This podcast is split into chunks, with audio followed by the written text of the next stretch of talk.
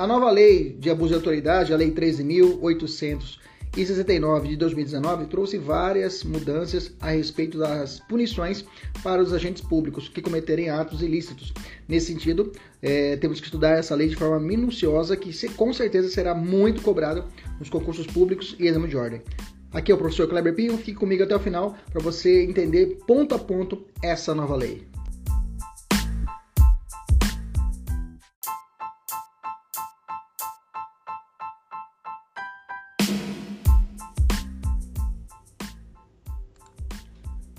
Artigo 19 da Lei de Abuso de Autoridade. Começa assim: impedir ou retardar de forma é, impedir ou retardar injustificadamente o envio de pleito de preso à autoridade judiciária competente para a apreciação de legalidade, da legalidade de sua prisão ou das circunstâncias de sua custódia. Pena: detenção de 1 a 4 anos e multa.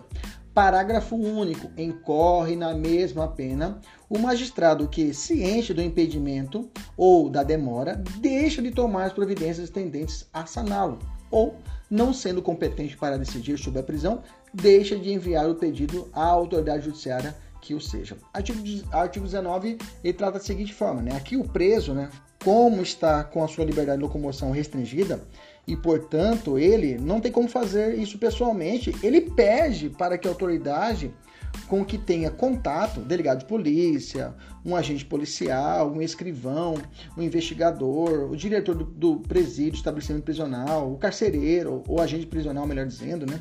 Que leve ao juiz ou tribunal um pedido para que seja examinada a legalidade de sua prisão. Ele está preso, não tem acesso ao advogado. Então ele quer, ó, tá errado essa prisão, tem que ser levado até a autoridade. Ou circunstâncias de sua custódia e a autoridade que recebe essa informação impede ou atrasa de forma injustificável, né? O envio desse pleito à autoridade judiciária. Bom, vamos imaginar uma situação prática. Imagina que o preso redija à mão um habeas corpus. Você sabe que o habeas corpus é uma ação constitucional, então ela não necessita da capacidade postulatória de um advogado. O próprio preso, o próprio paciente, ele pode ali impetrar o pedido ao magistrado, né? Informando que foi preso ilegalmente, ou seja, que está sendo torturado no cárcere, por exemplo ele entrega o pedido ao, ao, agente prisional, ao carcereiro, que repassa ao diretor do estabelecimento do presídio. Que apesar disso, o diretor da unidade prisional não entrega esse habeas corpus à autoridade judiciária. Nesse caso, esse diretor responderá em tese pelo crime do artigo 10 de abuso de autoridade. Beleza? Tranquilo? Maravilha. Agora, é importante ficar atento se houver alguma justificativa pelo retardamento, aí o fato será o que? Artigo 10 não, artigo 19, perdão, falei artigo 10, é artigo 19 da lei, tá? É artigo 19 da lei. Falei errado, artigo 10, corrigindo, artigo 19 da lei de abuso de autoridade. É autoridade é, quem seria o sujeito ativo? É a autoridade que recebeu o pedido e não repassa para o. não dá o encaminhamento devido. Mas é claro, se tiver alguma justificativa, e a questão pode trazer alguma justificativa, aí não haverá o crime. Bom, qual que é o crime do parágrafo único, né? No parágrafo único, uma, aqui o magistrado, no parágrafo único, ele toma conhecimento, ele recebeu o habeas corpus, de que o preso formulou um pleito dirigido a si, a ele, né? E que esse pedido não lhe foi entregue. Ou seja, melhor dizendo, ele tomou conhecimento que foi feito o pedido ao do habeas corpus, só que não chegou para ele. Ou seja, o juiz tomou conhecimento. Porra, o cara fez o habeas corpus, mandou para o diretor do estabelecimento, o diretor não mandou para mim. Ele ficou sabendo, tá? O juiz toma, é, é, toma conhecimento que não foi entregue. E mesmo sabendo dessa situação, o juiz não toma as providências para exigir a entrega do pedido ou para, mesmo sem ele, mesmo sem ele resolver a situação do preso. Exemplo, concedendo habeas corpus de ofício, que é possível pelo juiz ou pelo tribunal, comunicação ao fato ao Ministério Público ou à Defensoria Pública. Ou seja, a inércia do magistrado é punida a inércia do magistrado é punido.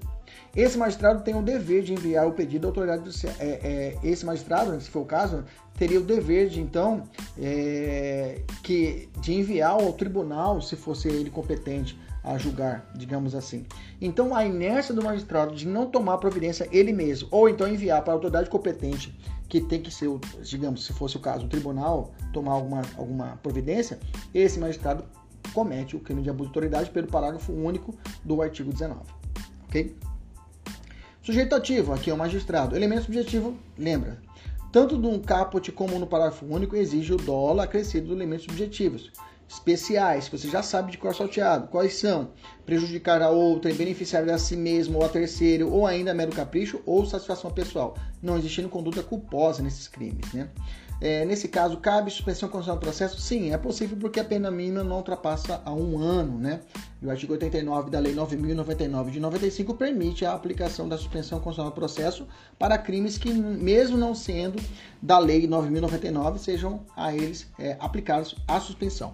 A NPP, Acordo de Não Persecução Penal, é possível conforme o artigo 28A do nosso Código de Processo Penal. Para poder fechar esse bloco, olha só essa questão. Comete crime de abuso de autoridade qualquer autoridade que, ciente do impedimento ou da demora, deixe tomar providências tendentes a saná-lo a saná-lo ou, não sendo competente para decidir sobre a prisão, deixa de enviar o pedido à autoridade judiciária que, ou seja, vamos entender. A questão falou comete o crime de abuso de autoridade qualquer, qualquer autoridade pública. Não é autoridade pública, não é qualquer. Tem que ser autoridade o quê? Judiciária. Beleza? Tranquilo. Até a próxima. Tchau, tchau.